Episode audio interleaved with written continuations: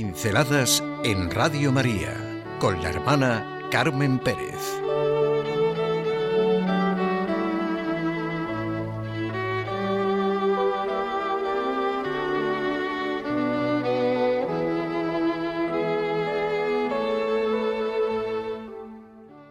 Un plan de cristianismo encarnado, adaptado, rápido.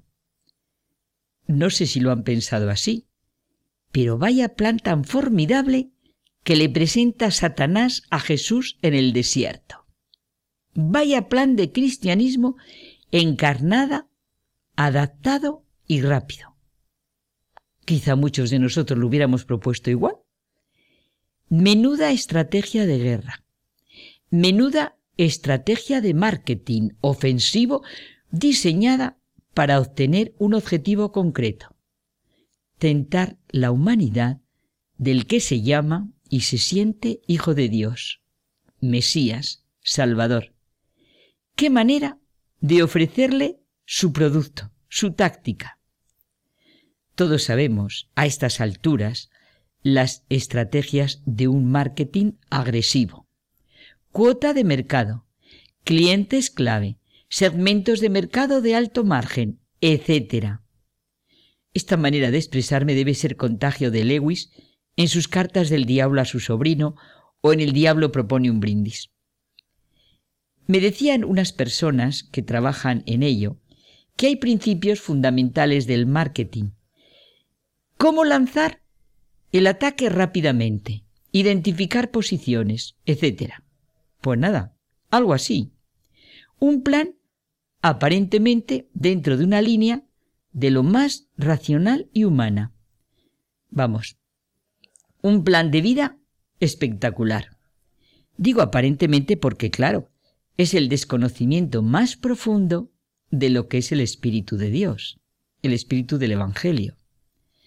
Jesús nos quiere enseñar con hechos que no hay que caer en la seducción de prodigios análogos a los que utilizan los dueños de las cosas temporales. San Pedro y San Pablo tampoco convirtieron el anfiteatro romano en un espectáculo para ofrecérselo a las masas paganas, bueno, y así a lo largo de más de dos mil años de cristianismo. Las mismas tentaciones de Jesús se repiten en la historia. El misterio de Cristo es también el nuestro.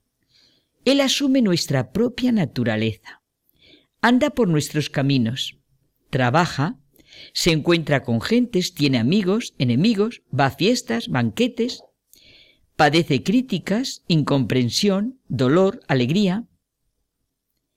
Encarnación, muerte y resurrección, es decir, enraizamiento, encarnación, desapego, muerte, transfiguración, resurrección. No hay vida cristiana que no implique este ritmo en tres tiempos. Y esto yo creo que lo tenemos que saber por experiencia. Encarnación. Enraizamiento es lo que es nuestra vida. Muerte como el grano de trigo. Resurrección que es un renacimiento, una transfiguración de nuestra realidad por la fe. El cristianismo entra en lo más profundo de nuestra realidad humana, pero no para dejarse diluir o desnaturalizar, sino para que en el corazón de todo se introduzca un principio nuevo. Jesús es nuestro Salvador en todo el ritmo de su encarnación, vida, tentaciones, muerte y resurrección. Y aquí vienen las tentaciones, el marketing agresivo de Satanás. Jesús en el desierto. Después de ayunar tiene hambre. Si eres hijo de Dios, haz que estas piedras se transformen en pan. Pero si después va a transformar el pan en su cuerpo, ¿Por qué no va a hacer eso que es mucho más brillante y espectacular?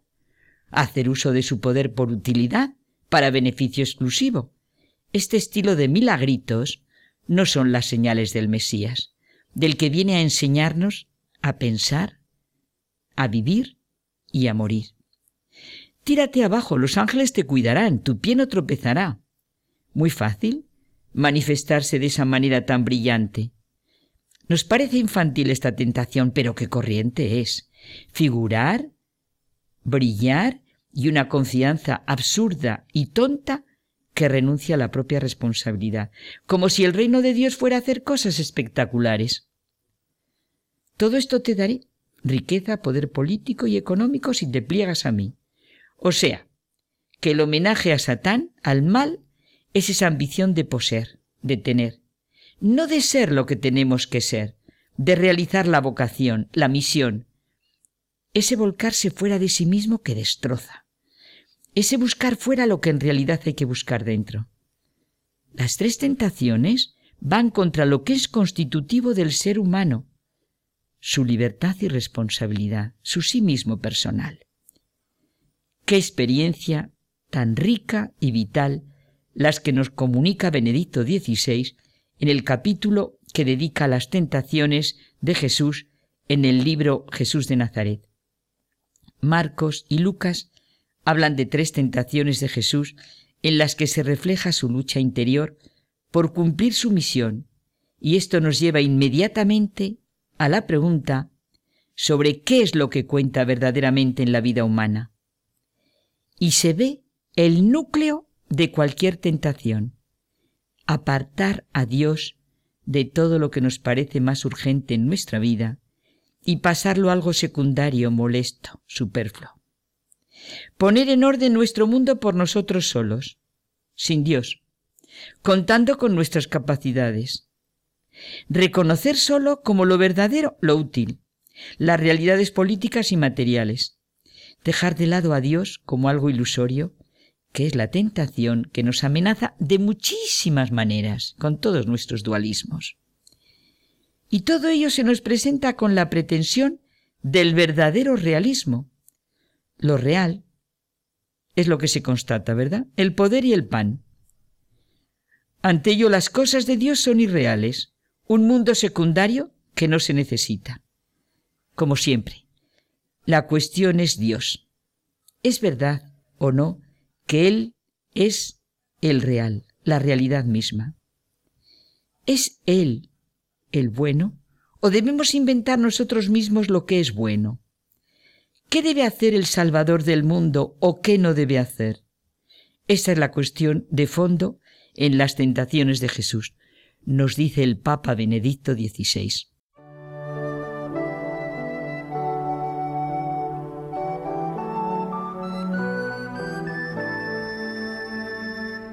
Pinceladas en Radio María con la hermana Carmen Pérez.